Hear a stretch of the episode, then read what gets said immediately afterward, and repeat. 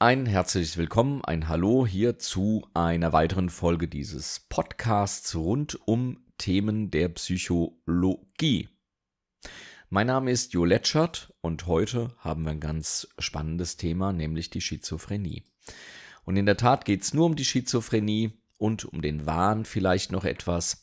Ähm, es geht vor allem um die psychotischen Störungen, denn da sind all diese psychotischen Erkrankungen wie Schizophrenie und Wahn entsprechend eingeschlüsselt. Und wenn ich eingeschlüsselt sage, dann rede ich von der Weltgesundheitsorganisations Einschlüsselung, die in der sogenannten ICD, die liegt derzeit noch in der zehnten Form vor. Wir haben 2020 aber bald auch in der Elfer-Form. Da gibt es ein paar Neuerungen. Und in dieser ICD von der WHO, da kann man sich diese Erkrankungen anschauen und vor allem, wie diese Erkrankungen entsprechend diagnostiziert werden, also wie sie phänomenologisch, also wie sie auftreten. Die psychotischen Störungen sind deshalb ein, ein sehr spannendes Störungsbild, denn sie gehen in aller Regel mit dem ja, Verlust oder mit der Fehleinschätzung der Realität einher. Das heißt, Menschen, die an einer psychotischen oder unter einer psychotischen Störung leiden, haben in aller Regel auch ein ja, gestörtes Verhältnis zur Realität. Zum Vergleich, wenn jemand Angst hat, dann weiß er, dass er Angst hat, er kann sie deshalb leider nicht abstellen, aber wenn man ihm sagt, naja, du hast ja eigentlich vor nichts Angst, außer dass du zum Beispiel ständig vor allem Angst hat, hast, dann wird er sagen oder sie, ja, das stimmt. Und ich wüsste gerne, warum das so ist. Also man erlebt diese Angst als meinhaftig, man weiß, ich produziere die und anders als wenn jetzt ein Tiger vor mir steht, dann ist eine Angst natürlich klar, aber wenn ich in meinem Häuschen sitze und habe einfach unbegründet Angst, dass irgendwas passiert, dann ist das natürlich schon so ein bisschen pathologisch. Oder der Zwang beispielsweise. Beim Zwang tue ich Dinge, ich wasche mir die Hände alle fünf Minuten oder ich putze den Raum ständig oder ich zähle immer. Und ähm, der betroffene äh, Mensch, der weiß, dass das unsinnig ist, die Hände sich alle fünf Minuten zu waschen oder den Raum zu reinigen oder zu zählen. Aber er kann es nicht abstellen, weil er dann eine riesige Angst bekommt. Und es ist nicht nur der Zwang, der als meinhaftig, also von mir äh, produziert, erlebt wird, sondern es ist dann eben auch die Unsinnigkeit, die man auch noch miterlebt, weil man sagt, warum muss ich das tun? Aber das ist eben Teil dieser Erkrankung. Die zählen zu den neurotischen Störungen. Das heißt, der, der Patient, der Mensch erlebt seine Störung mit und kann eben auch erkennen, dass sie nicht nötig wäre, weil es draußen keinen Anlass gibt. Bei der psychotischen Störung, und darum geht es jetzt, da ist es äh, anders. Ähm, zum Zwang gibt es ein, ein ja, Äquivalent, könnte man sagen, im psychotischen Bereich und das ist der Wahn. Stimmt nicht ganz, weil hier nicht zwanghaft Dinge ausgeübt werden ähm, oder gedacht werden, sondern hier geht es darum, dass man beispielsweise das Gefühl hat, verfolgt zu werden.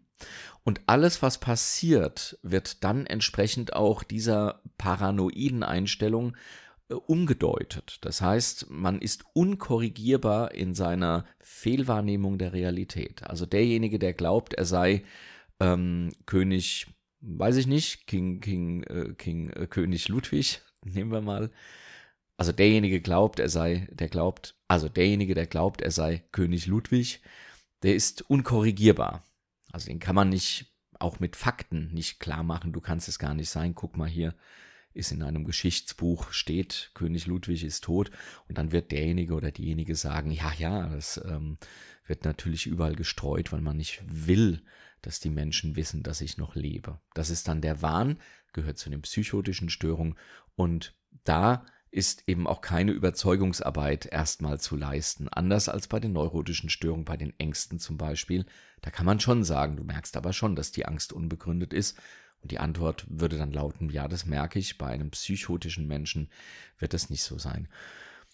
Da können dann auch zum Beispiel weitere psychotische Elemente neben dem Wahn, dass man also bestimmte Dinge glaubt, die in der Realität so nicht stattfinden, aber man hat sich eben darauf versteift, die sind so, ich werde verfolgt. Oder ich bin eben der Allergrößte, also so ein Größenwahn, oder ich bin schuld an allem, ein Schuldigkeitswahn, oder mein Partner geht fremd und wenn es noch so viele Beweise dagegen gibt, der Wahn ist unumstößlich im ersten Moment. Ähm, es können Halluzinationen auftreten, das heißt, dass Menschen Dinge sehen, hören, riechen, schmecken, fühlen, sowohl im Körper fühlen als auch taktil, also auf der Haut fühlen, die nicht vorhanden sind, aber die eben wahrgenommen werden von diesem psychotischen Menschen und die auch unkorrigierbar sind. Also selbst wenn man dann sagt, na ja, aber da ist doch nichts, dann wird man eben zu hören bekommen, ja, die zeigen sich eben nur mir oder wie auch immer. Das können dann akustische Halluzinationen sein, das können optische Halluzinationen sein, dass man ganze Szenen sieht, dass man Stimmen hört, die kommentieren oder die mir etwas befehlen. Und äh, oftmals wird so etwas dann natürlich versucht zu erklären. Also wenn beispielsweise so eine Hitze am Körper äh, entsteht, dann könnte eben die Erklärung sein, da versuchen meine Nachbarn mich zu bestrahlen. Die haben etwas, das sieht aus wie ein Föhn, aber ich weiß, das ist vom CIA und das sind Bestrahlungsgeräte, die wollen mir Gedanken einziehen, äh, eingeben oder wollen mir Gedanken entziehen. Das wäre auch noch so eine psychotische Störung, nämlich die Ich-Störung. Ja, und wie entsteht denn so etwas überhaupt? Also wie kann es passieren, dass jemand ja solche skurrilen Verhaltensweisen an den Tag legt und auch erstmal nicht davon überzeugbar ist, dass das so nicht existiert. Und da gibt es verschiedene ähm, Erklärungsmodelle. Eines äh, der wichtigsten, denke ich mal, ist das sogenannte Vulnerabilitätsstressmodell. Also Vul mit VUL, Vulnerabilität, das bedeutet Verletzlichkeit. Und das heißt, ähm, es gibt bestimmte Konstellationen im Gehirn, die an sich nicht pathologisch, also nicht erkrankt, nicht krank sind, aber die eben offenbar äh, dazu führen können, dass ein Mensch irgendwann psychotische Symptome entwickelt. Da weiß man noch gar nicht so wirklich viel darüber. Jetzt könnte ich viel erklären, wie das, wie das Gehirn wahrnimmt. Ähm, das ist eine recht komplexe Sache. Es gibt ja keine oberste Schaltstelle im Gehirn, die sagt, guck mal, da kommt jetzt ein Ball geflogen, den beobachten wir jetzt mal und schauen mal, sondern das passiert äh, sozusagen, so zumindest die heutige, das heutige Modell selbst organisierend. Und man weiß sehr wohl, dass das Gehirn zwischen außen und innen oft gar nicht so unterscheiden kann. Es gibt Versuche, äh, beispielsweise mit Basketballmannschaften. Die einen lässt man faktisch, also äh, in Realität mit dem Ball trainieren, den Korbwurf, und die anderen, die lässt man in Gedanken trainieren. Und man kann feststellen, dass beide einen ähnlichen Effekt haben oder die, die das Ganze im, im Kopf trainieren, also nur geistig, gedanklich, sogar zum Teil besser abschneiden. Und unter Umständen ist bei Menschen, die äh, halluzinieren oder die einen Wahn haben, da entsprechend äh, findet eine Vermischung statt zwischen dem, was man sich so denkt. Wir, wir sind ja alle manchmal so ein bisschen ängstlich und ähm, und haben vielleicht auch das Gefühl, dass man uns was will, also so ein bisschen eine, eine ganz natürliche Paranoia, eben schlecht geschlafen, äh, schlecht gelaunt, wie auch immer. Ähm, und unter Umständen ist bei den Menschen, bei denen sich dann daraus wirklich etwas Psychotisches entwickelt, ähm, diese Barriere äh, nicht ganz so dicht oder nicht ganz oder etwas durchlässiger, so dass eben bestimmte Dinge aus dem Kopf nach draußen projiziert werden und für wahre, für bare und wahre Münze genommen werden. Genetische Faktoren, die können hier entsprechend äh, noch eine Ursache ähm, das heißt, wenn äh, bilden, wenn in der Familie so etwas beispielsweise vorkam, kam dann oder vorkommt, dann weiß man, dass eben die Nachkommen durchaus auch eine Möglichkeit haben, an diesen Dingen zu erkranken oder sie zu auszubilden.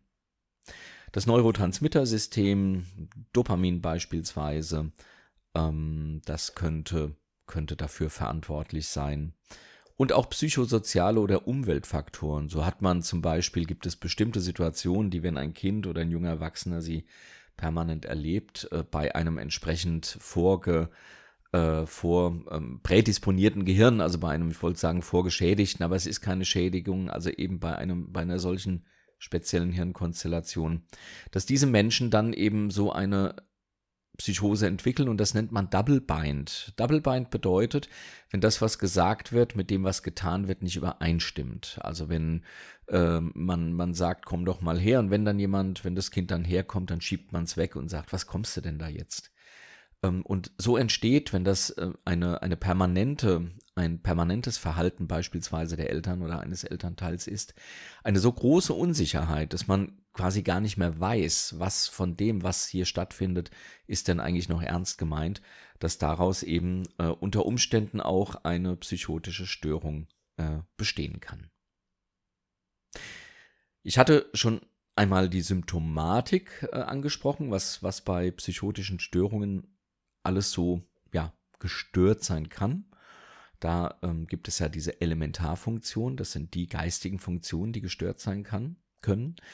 Und ich hatte jetzt schon die Halluzination genannt, ich hatte die Ich-Störung genannt, also dass man, dass die Grenze zwischen Ich und draußen, dass die gestört ist, dass also jemand glaubt, seine Gedanken könnten ihm von draußen entzogen werden oder eingegeben werden oder sie breiten sich gar so weit aus, dass jeder sie hören kann und du kannst dir vorstellen, wie quälend das ist.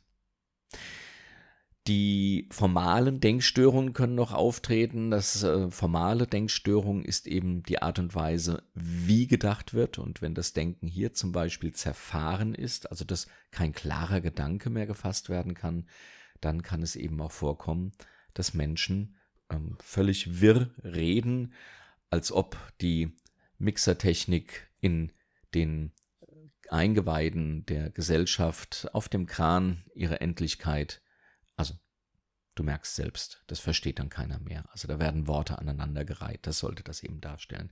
Teils auch mit Neologismen, also mit Wortneubildung, also ein völlig wirres Reden oder ein ständiges Wiederholen der Worte, ein Hängenbleiben an, an, an, an, an Worten, an Worten. Also das ist ein Hängenbleiben, die ähm, Menschen dieser Störung, das kann eben passieren, dass äh, die vom Denken her dann formal sehr gestört sind und auch sich nicht mehr so gut mitteilen können. Natürlich können die Affekte gestört sein und der Antrieb sowohl nach oben als auch nach unten. Die Affekte können ambivalent sein, dass also Gut und Böse direkt nebeneinander gespürt wird, also gleichzeitig. Das äh, kommt auch bei manch anderen Störungen vor und das ist natürlich für den Menschen, der das erlebt, sehr, sehr schwierig auszuhalten. Und es gibt noch Störungen der Psychomotorik. Also das sind jetzt nicht äh, physische Motorikstörungen, sondern das kann zum Beispiel sein, dass Menschen sich gar nicht mehr bewegen. Das wäre der Stupor. Es kann sein, dass Menschen ganz übererregt sind. Oder es kann auch sein, dass Menschen in sehr seltsamen Positionen stundenlang verharren. Aber eben nicht, weil sie irgendwas spannend finden, sondern weil das eben eine psychomotorische Störung ist. Das kann alles bei der, äh, bei Psychosen kann das alles, äh, können diese Symptome auftreten.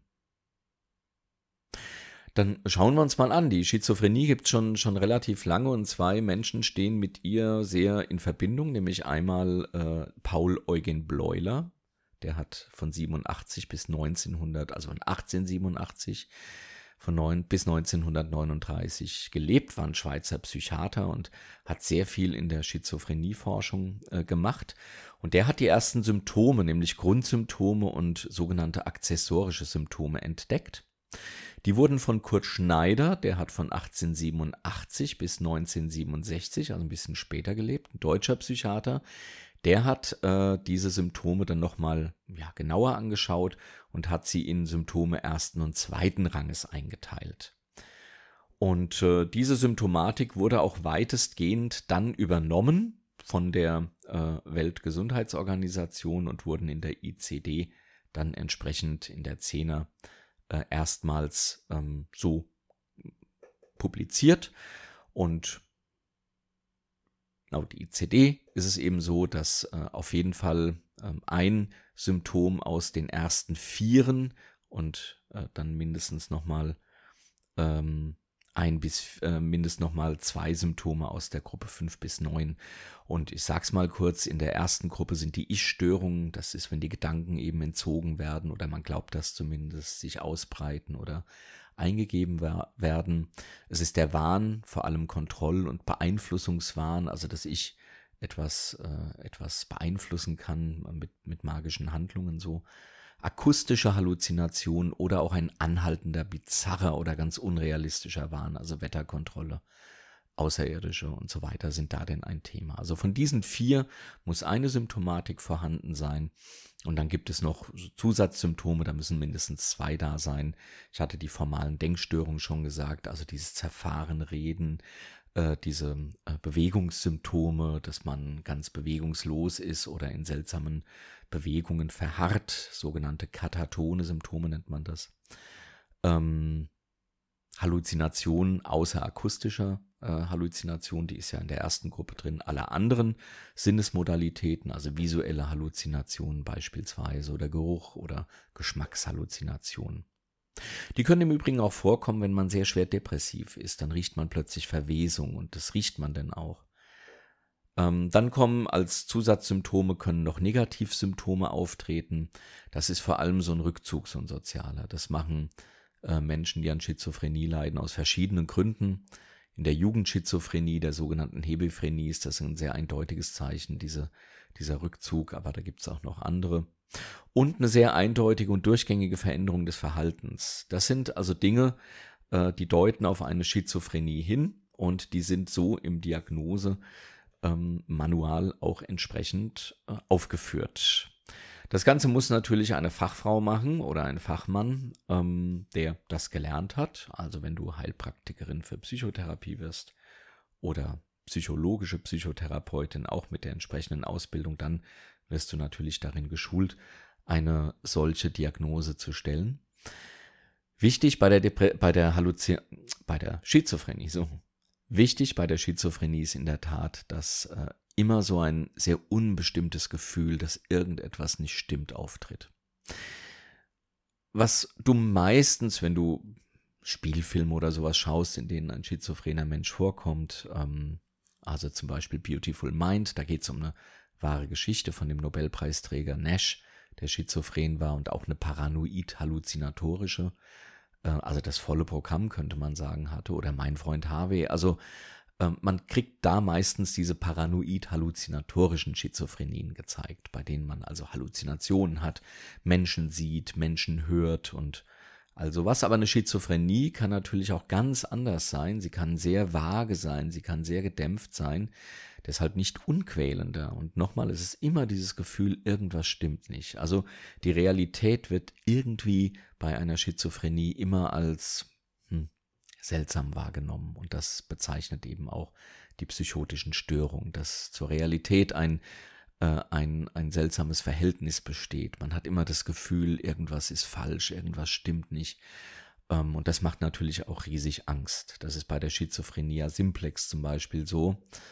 Ähm, da gibt es dann ausgeprägte Negativsymptome, also dass die, dass die Gefühligkeit runtergefahren ist, eine affektive Störung oder dass man sich zurückzieht zieht, ähm, und auch einen fortschreitenden Wesenswandel mitmacht, kann man sich vorstellen, dass das natürlich auch sehr beeinflusst, wenn man eben ständig das Gefühl hat, es stimmt was nicht, man wird vielleicht so beobachtet, aber man, alle gucken mich an ähm, und sieht dann aber schon, ja, sie gucken mich doch nicht an, aber naja, vielleicht doch.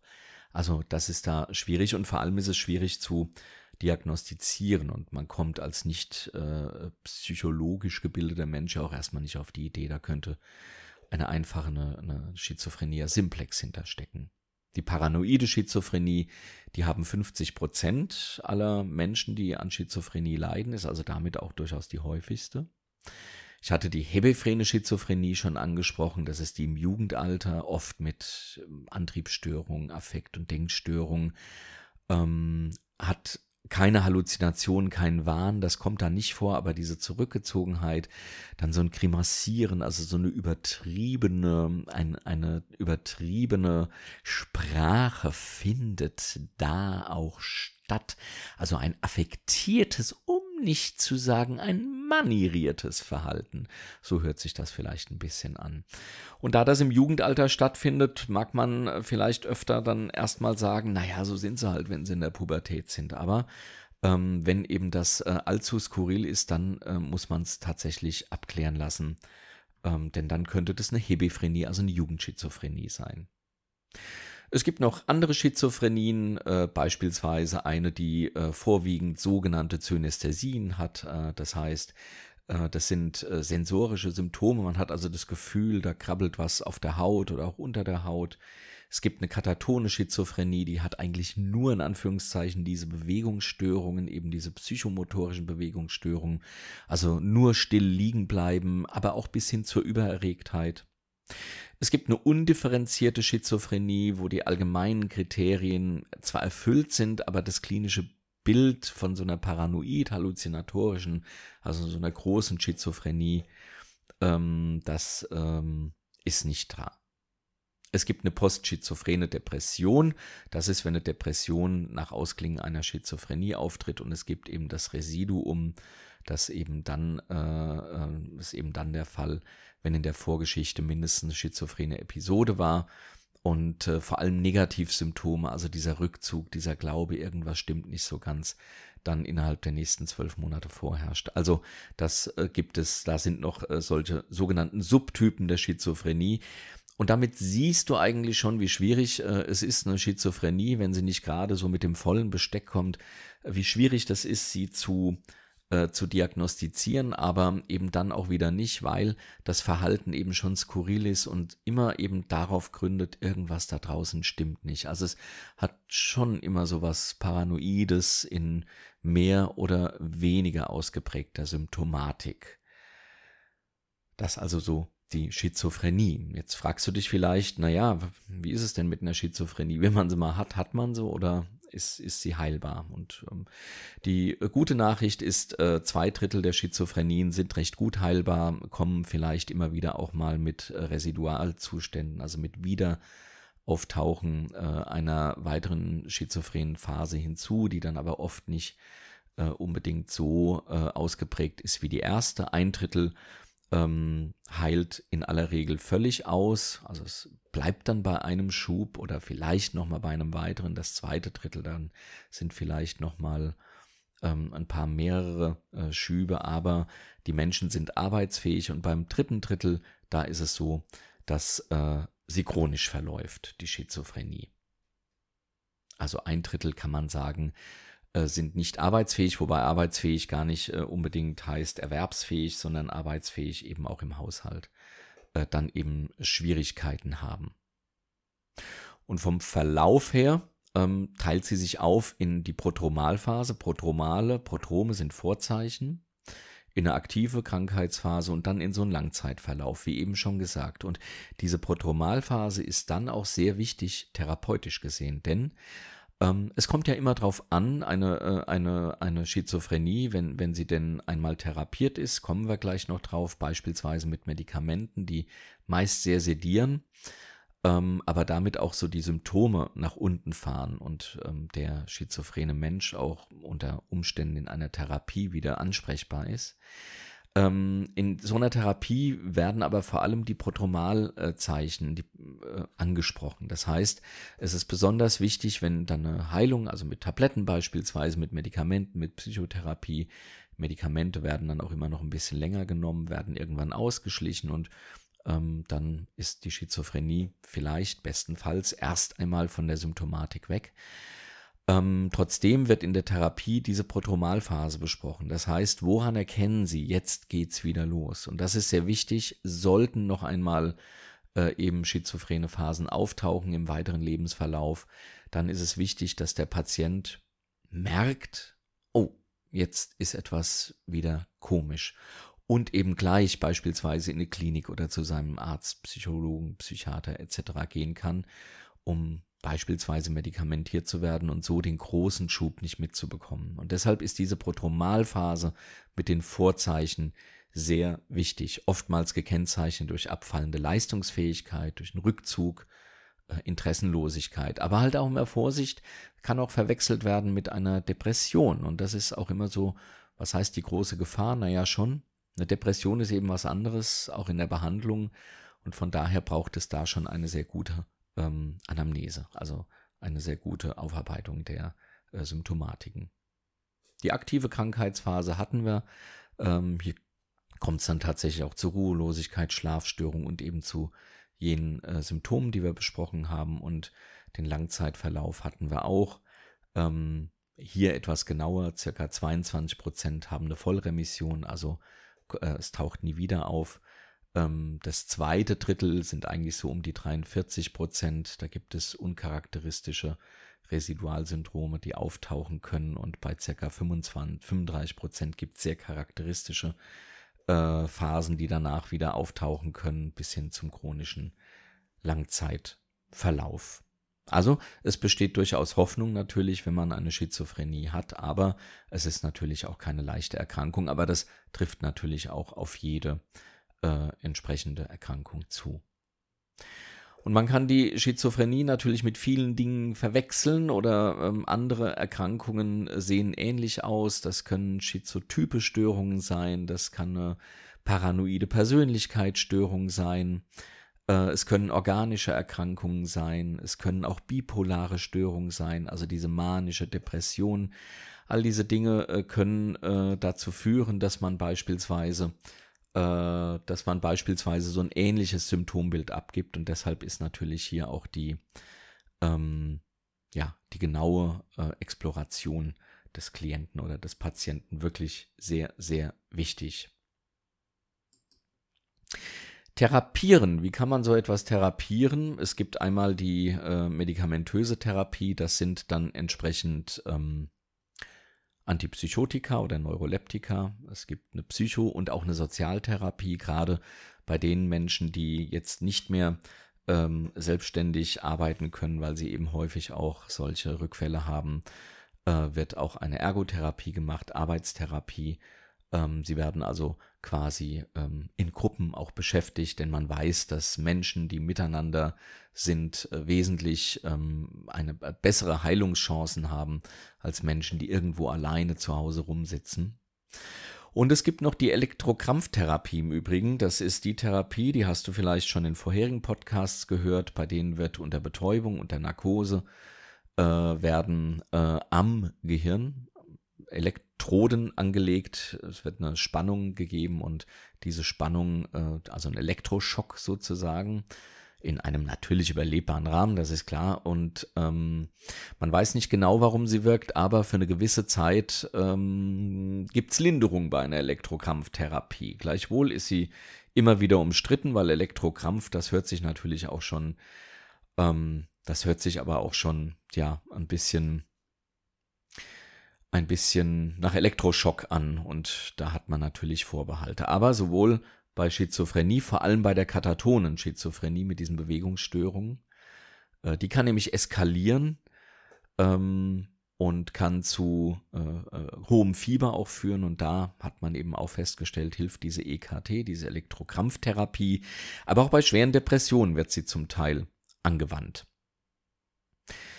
Zu der äh, Medikament zu der medikamentösen Therapie will ich gar nicht so viel sagen. Äh, es ist Neuroleptika, es gibt klassische, es gibt atypische, das sind die neueren. Und ähm, was an all diesen Medikamenten natürlich nicht so toll ist, sie haben Nebenwirkungen, nämlich die klassischen haben oftmals Bewegungsstörungen, der Kopf wird weggedreht, die Zunge rausgestreckt.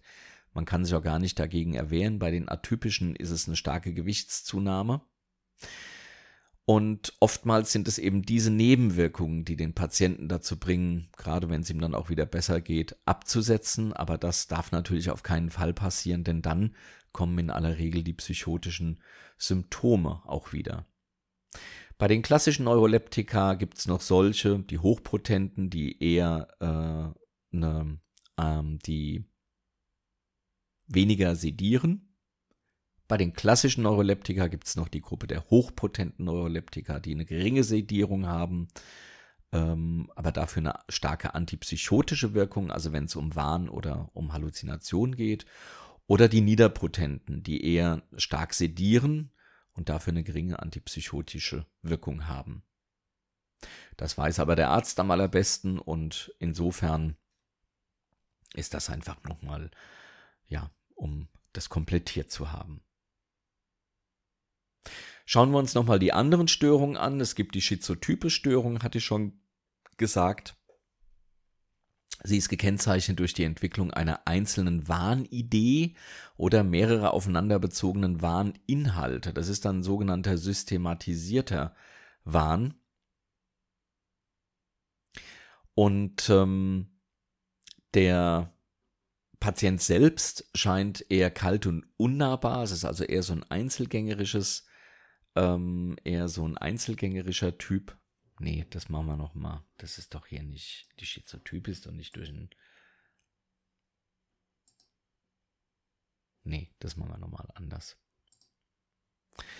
Als zweite Störung äh, in diesem Bereich psychotische möchte ich in diesem Podcast noch eine weitere ansprechen, nämlich die wahnhafte Störung. Die eben nicht so oft wie die Schizophrenie, aber durchaus auch vorkommt. Und ein Wahn, das ist eine Krankheit, ähm, bei der eine Lebensführung behinderte Überzeugung, nee, nochmal, stopp, stopp, stopp, blab, blab, alles weg. Als zweites und letztes möchte ich dann noch eine andere psychotische Störung vorstellen, nämlich die, den Wahn. Und der Wahn ist eine krankhaft entstandene und die Lebensführung behindernde Überzeugung. Das heißt, die kann auch erstmal gar nicht umgeworfen werden, also ist nicht korrigierbar. Der Patient hält nämlich an dieser Überzeugung fest, obwohl sie aus den Erfahrungen heraus nicht als real betrachtet werden kann. Das heißt, der Mensch glaubt, er wird verfolgt, er glaubt, der Partner geht fremd, er glaubt all diese Dinge, er, glaubt, er sei Napoleon und so weiter. Und obwohl man Beweise liefert, dass es eben nicht so ist, wird dieser Glaube oder dieses, diese Überzeugung beibehalten. Da gibt es ähm, einmal Die Themen sind da ganz unterschiedlich. Es kann ein Beziehungswahn sein. Also alles ist auf mich gemünzt. Da liegt ein Bleistift irgendwo, der liegt da, weil man mir etwas sagen will. Es gibt einen Verfolgungswahn, ich werde verfolgt. Es gibt einen Dermatozonwahn, das Derma, die Haut, äh, da krabbeln Tierchen unter der Haut. Es gibt einen hypochondrischer Wahn. Ähm, ich glaube, ich bin an einer schweren Krankheit äh, erkrankt und ist auch nicht korrigierbar. Es gibt einen Schuldwahn, es gibt einen Größenwahn, äh, ein Abstammungswahn, also ich bin der Sohn von Jesus. Es gibt ähm, einen Nichtigkeits-, einen nihilistischen Wahn, also ich existiere quasi gar nicht. Es gibt den Liebeswahn, also der andere ist verliebt in mich, er traut sich nur nicht mehr zu sagen oder sie. Und das ist auch unkorrigierbar. Oder den Eifersuchtswahn vor allem. Äh, bei Alkoholikern, die haben solche Wahnideen, also solche, solche Wahnthemen. Und dann gibt es eine Warnstimmung, also die Welt scheint hier verändert, bedrohlich oder auch so ganz unheimlich. Das hatten wir bei der Schizophrenie schon, bei der Schizophrenia simplex beispielsweise. Es gibt Wahnwahrnehmungen, das heißt, das sind reale Wahrnehmungen, aber die deute ich im Sinne meines Wahnes um. Also plötzlich ist der Mitpatient im Krankenhaus der Polizeichef von Frankfurt, weil der verfolgt mich sowieso schon die ganze Zeit. Wahrscheinlich, wahrscheinlich, weil ich meinen Nachbarn so oft anzeige. Das wäre also so ein, äh, eine Wahrnehmung. Äh, oder das Schild ist grün gestrichen, weil äh, damit will man mir sagen, kauf mehr Ökostrom, weiß ich nicht, sowas. Es gibt eine Warnerinnerung, das heißt, da werden Erinnerungen aus gesunden Zeiten ähm, in die heutige, in das heutige Warnsystem eingepflegt, also werden wahnhaft erinnert sozusagen und es gibt diesen systematisierten Wahn. Und das bedeutet, dass alles, was passiert, in mein Warnthema eingeschleust wird. Und es gibt den symbiotischen Wahn, den Folie à deux. Das heißt, wenn der Partner an, an einem Wahn erkrankt ist, dann äh, erkrankt der andere Partner oder spielt der andere Partner dieses Warnthema mit. Das ist wie eine Co-Abhängigkeit.